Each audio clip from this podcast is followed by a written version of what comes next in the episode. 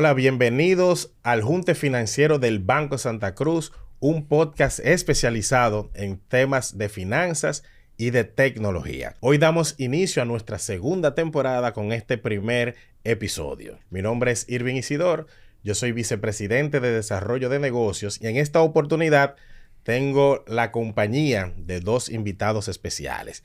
Me acompaña Diana Castro, quien es gerente de banca de personas y de la oficina principal del Banco Santa Cruz. ¿Cómo estás, Diana? Excelente, feliz de estar aquí con ustedes. Muy bien, y también nos acompaña Manuel Vilches, que ya él es parte de la familia del Banco Santa Cruz. ¿Cómo te sientes, Manuel? Súper bien y súper feliz de estar aquí en este episodio que yo sé que a la gente le va a funcionar muchísimo, sobre todo porque va a salir en un momento especial del año. Correctamente. Bueno, y tal como tú adelantas, vamos a tratar hoy un tema súper interesante, que es cómo afrontar las deudas cuando tú estás iniciando el año. Todos sabemos cuando está iniciando el año, tiene una serie de metas.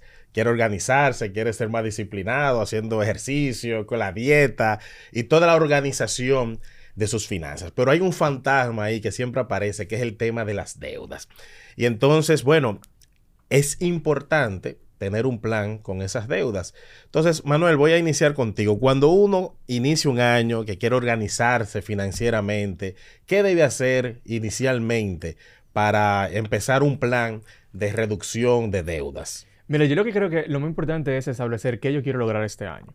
Porque disminuir deudas, como ahorrar porque sí, es muy difícil. Creo que, bueno, vamos a invitar a la gente que nos escriba en los comentarios si en algún momento lo ha podido hacer porque sí. Es muy difícil. Ahora, si yo tengo claro qué yo quiero lograr este año, o qué cosas yo quiero que sean, que cuando llegue diciembre de 2024 ya yo lo haya cumplido, ya yo tengo una motivación adicional para poder hacer las cosas. Por ejemplo, supongamos que yo me quiero mudar el año que viene y yo quiero comprar mi casa en el 2025. Entonces, si ya yo tengo claro esa meta, para mí fuera mejor no tener ninguna deuda en, enero de 2025, porque así cuando yo voy a tomar ese préstamo hipotecario, ya no tengo deudas. Correcto. Entonces, eso puede ser una motivación que me puede ayudar muchísimo a establecer qué yo quiero. Luego de eso, hay que crear un plan, como tú bien dices. O sea, tenemos que estar muy claro de cuáles son los sacrificios que vamos a hacer para poder alcanzar eso que queremos. Y dentro de ese plan, una opción muy importante puede ser disminuir esas deudas que me están creando un gasto muy grande mensual en mi presupuesto. Correcto. Bueno, y ahora que tú lo mencionas, se supone, o típicamente uno tiene más de una deuda. Eh, tiene deudas de tarjetas de crédito, de préstamos, demás. Eh, y es importante aquí aclarar que no todas las deudas son malas. Yo creo que hay deudas que valen la pena, otras que probablemente no. Ahí, Diana, ¿qué, ¿de qué manera nosotros podemos diferenciar de esas deudas buenas, esas deudas, deudas malas que nos pudieran estar afectando? Todo va a depender de cuál es el fin que tiene el cliente. Pero algo muy importante que es, es, según el informe trimestral de desempeño del sistema financiero para el 30 de septiembre del 2023, que cuelga la Superintendencia de Bancos en su portal, eh, la República Dominicana a nivel de cartera de crédito está muy enfocado en cartera de crédito de tarjetas de créditos personales. Actualmente para ese reporte se registró un balance de 85.363 millones, presentando un crecimiento interactual nominal de un 27% por encima del año pasado.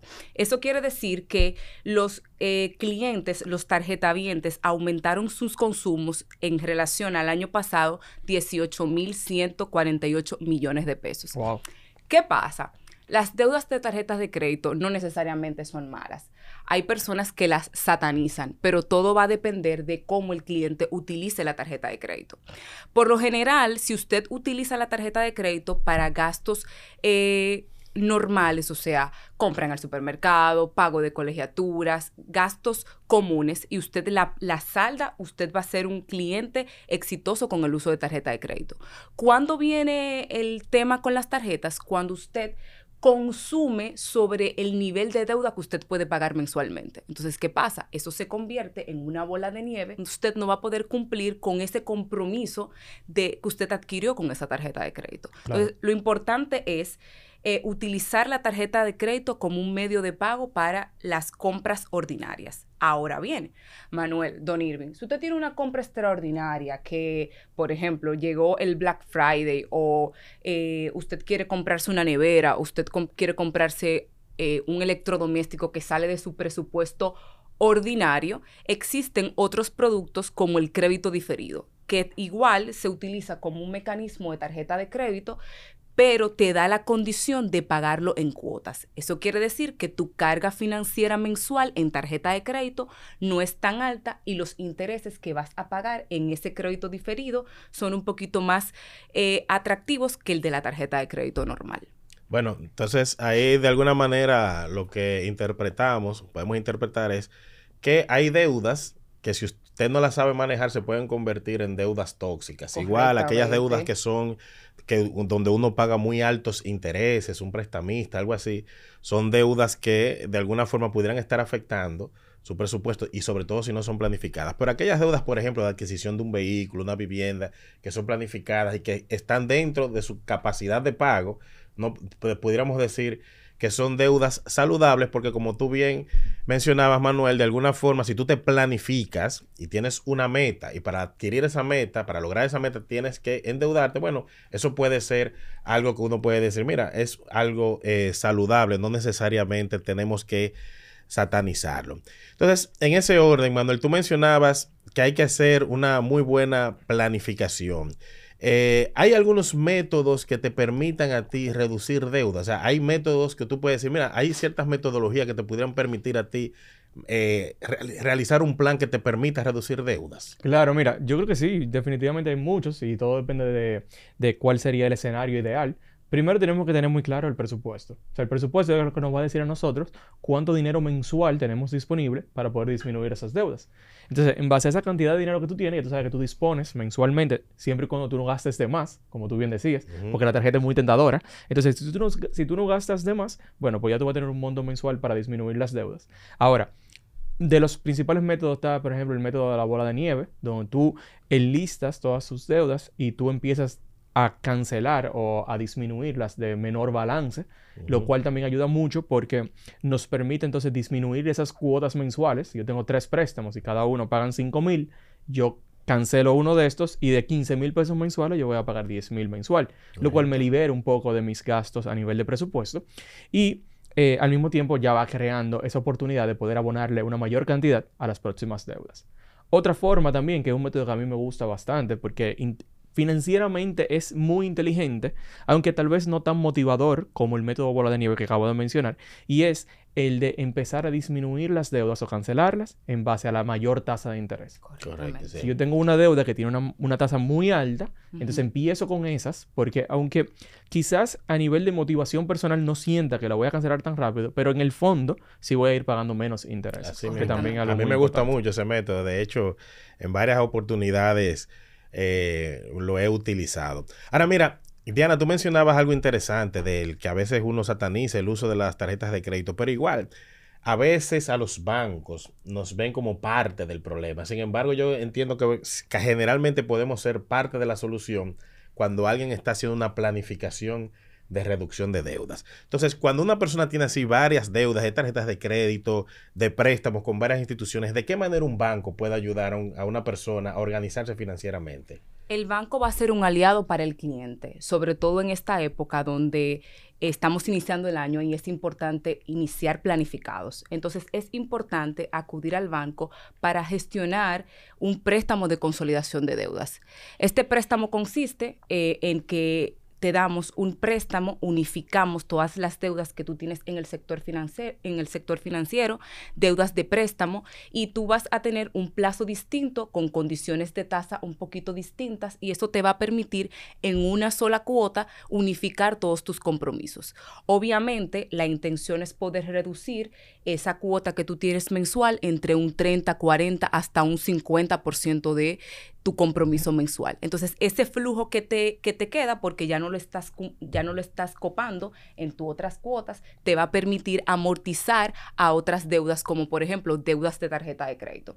Y como bien dijo Manuel, lo importante con este proceso de consolidación es que luego de que te queda ese, ese flujo de caja, porque obviamente disminuiste tu cuota mensual, eso tú lo puedes aplicar a la tarjeta de crédito con mayor balance, o sea, con mayor balance o con mayor nivel de interés.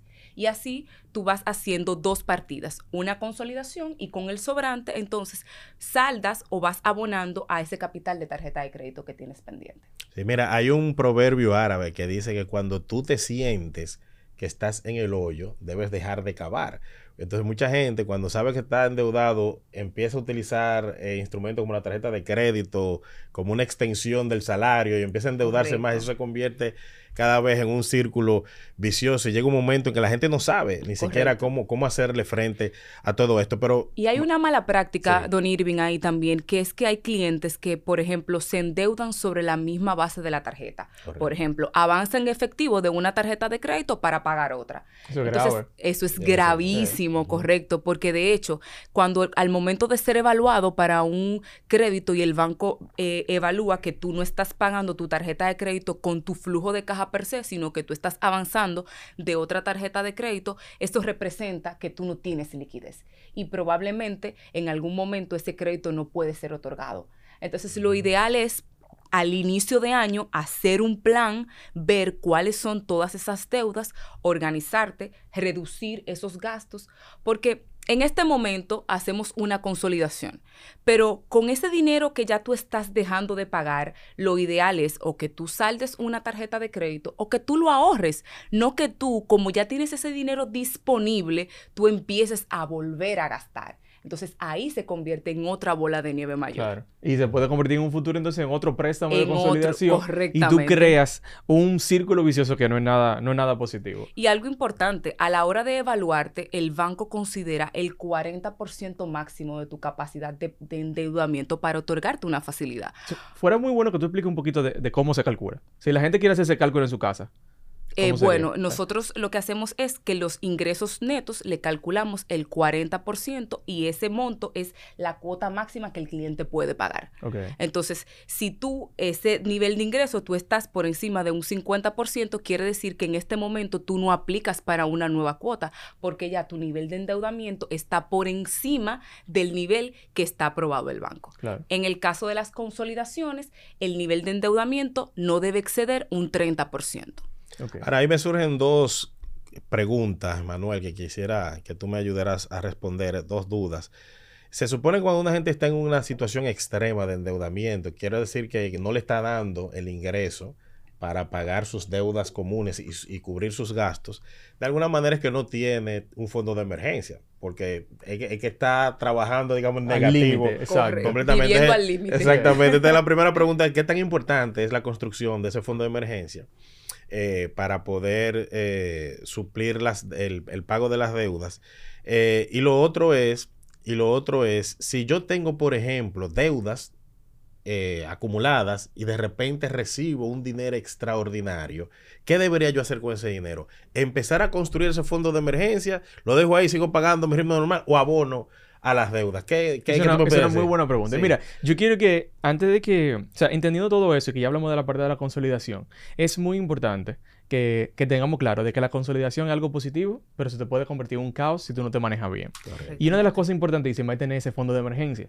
Porque si yo decido consolidar todas mis deudas que tengo aquí, allá, allá, y tengo una reducción de cuota de un 40%, de un 30% de lo que pago mensual, obviamente es positivo para mí. Pero ¿y si me pasa algo? Si me pasa un palo, por ejemplo. El carro te puede dar un palo. Cualquiera le puede pasar. Entonces tú vuelves a caer quizás en utilizar la tarjeta de crédito porque hay que resolver. Eso tenemos que tenerlo claro. Así es. Entonces, muy importante dentro del plan sobre todo si ya tú vas a tomar la decisión de consolidar, es que tú tengas claro de que vale más tener un fondo de emergencia, aunque tú lo inviertas por ahí en, algo que sea líquido, pero que tú lo tengas disponible para que este plan de consolidación tenga sentido.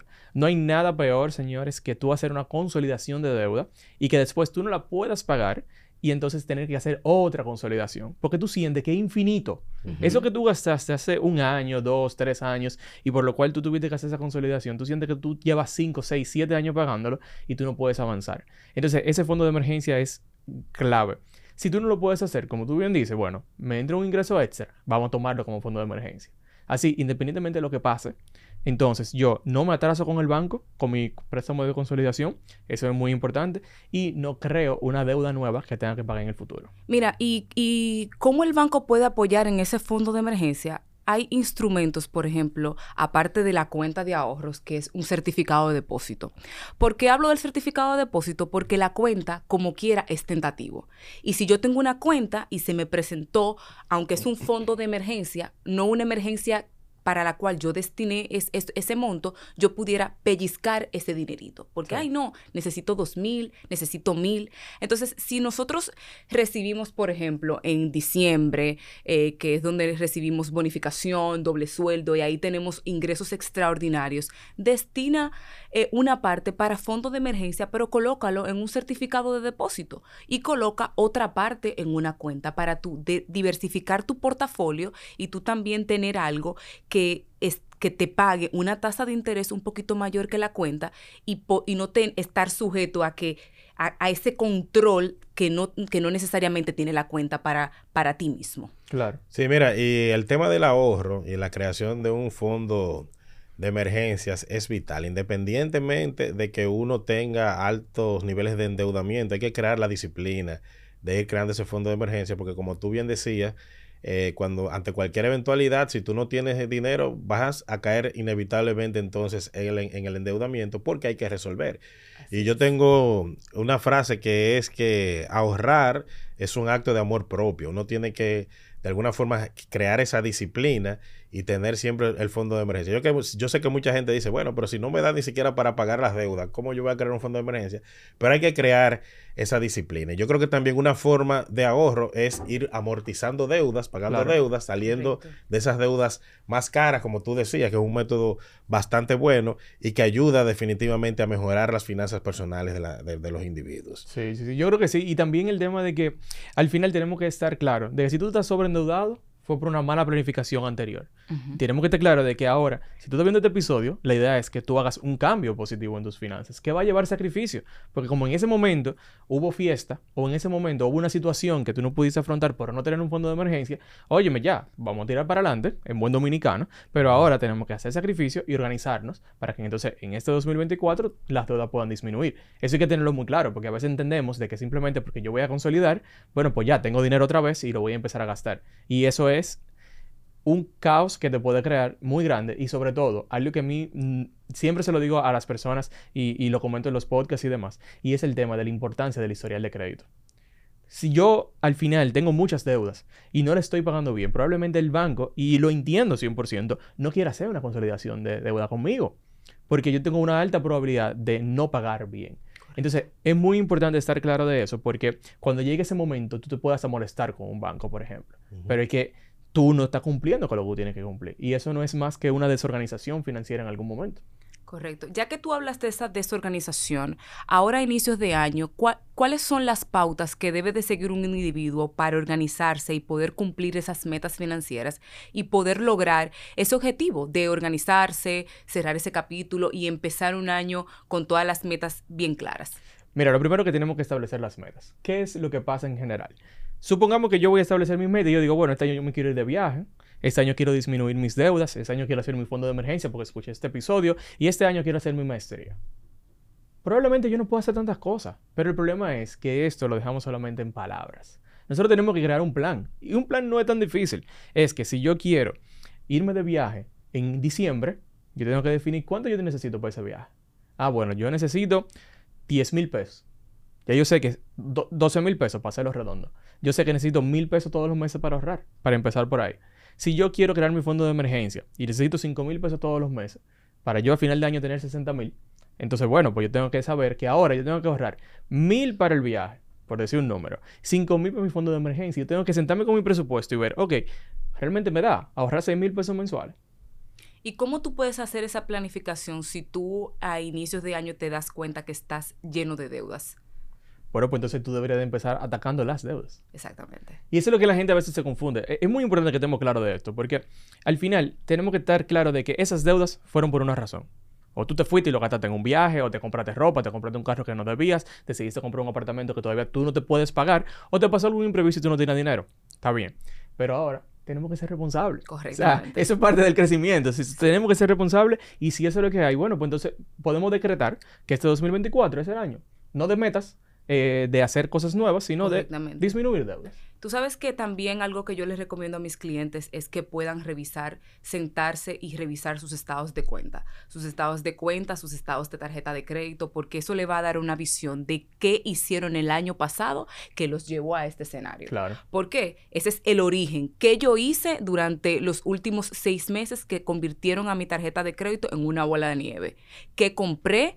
Qué gastos yo pude haber eh, evitado y qué cosas yo no voy a repetir en este, en este próximo año. A partir de ahí me siento y veo, bueno, en esta tarjeta debo tanto, en este préstamo debo tanto, en, en el préstamo de vehículo debo tanto. A mi mamá le debo tanto. Y a partir de ahí construyo mi situación actual. Cuando tengo mi situación actual, entonces veo qué voy a hacer. Si acudo a un banco para una consolidación, si estoy pagando mal y me doy cuenta, conchale, el banco no me va a prestar porque tengo seis meses que no pago ni siquiera el pago mínimo de mi tarjeta, o tengo en los últimos dos meses estoy pagando a 90 días mi préstamo hipotecario.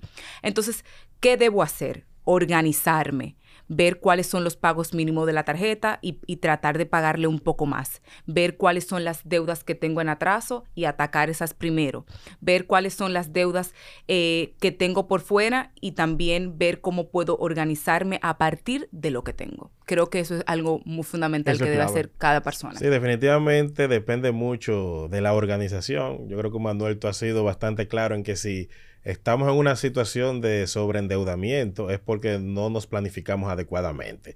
Que alguna, algo hicimos mal. Entonces yo creo que el, presupuesto es una herramienta por excelencia de organización. Ayuda a descubrir fugas, tal como tú has identificado, Diana, de que hay gente que a lo mejor no sabe por dónde se le va el dinero. Cuando uno hace un presupuesto, eso sale eh, con claridad meridiana, de donde uno puede estar haciendo ajustes que me van a eh, impedir seguir endeudándome tal vez, pero también si yo empiezo a recortar algunas cosas, ese dinero que yo estoy recortando lo puedo destinar para ir amortizando deudas o para ir fortaleciendo ese fondo de emergencia. O sea que yo creo que eh, depende mucho de, lo que es la organización al momento de iniciar este año, que definitivamente eh, tener un presupuesto adecuado nos va a permitir eh, reducir de manera significativa eh, las deudas. No sé si tienen algún punto adicional, jóvenes, que agregar. Claro, hay un punto muy importante que no hemos tocado y es los ingresos. Ah, bueno, sí, tienes todo. Porque para todo esto necesitamos dinero. Entonces, ¿qué es lo que pasa? Muy es muy probable que si tú estás sobreendeudado ahora mismo, tú no tengas dinero suficiente o no te sobre dinero. Eso es lo normal. Ahora, lo que yo le digo a la gente es, al final, tú tienes el poder de hacer lo que tú quieras hacer hay personas que tienen la capacidad de poder generar ingresos extra en algún momento. Y eso es muy importante. Si nosotros vivimos en República Dominicana, un, país que ya es parte del mundo. O sea, yo no veo ni siquiera esto como países. Tú puedes hacer cosas fuera del país estando desde aquí y que te generan ingresos extra. Tú puedes poner un negocito, tú puedes vender tu servicio, tú puedes vender un producto que te permita generar ingresos extra. ¿Y qué es ingreso extra? No sea de fiesta sino que te ayude a tu poder pagar esas metas, por ejemplo.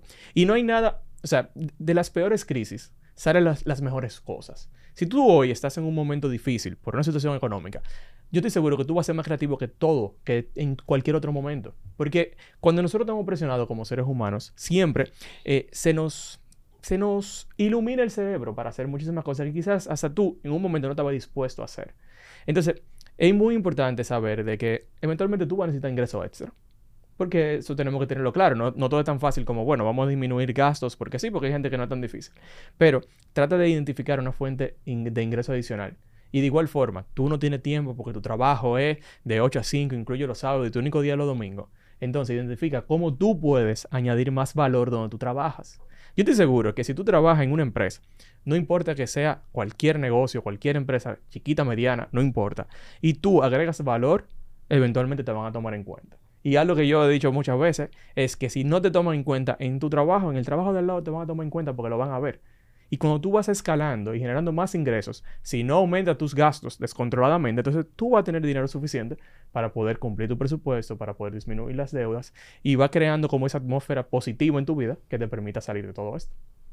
No, perfecto. Bueno, señores, yo creo que el tema ha sido abordado de una forma magistral, tremendas recomendaciones tremendos comentarios. Yo creo que este episodio va a servir de guía para todo aquel que esté organizando sus finanzas a principios de año y que le esté mortificando, que le esté quitando un poco el sueño, el, el cúmulo de deudas, y eh, que no sepa cómo administrarlas. Así que muchísimas gracias por estar en este capítulo con nosotros. A ustedes sigan eh, los demás capítulos de este podcast El Junte Financiero. No olvide suscribirse a nuestro canal de darle a me gusta y de recibir las notificaciones de los próximos capítulos que vamos a poner a su disposición. Hasta luego, los esperamos en un nuevo episodio del Junte Financiero.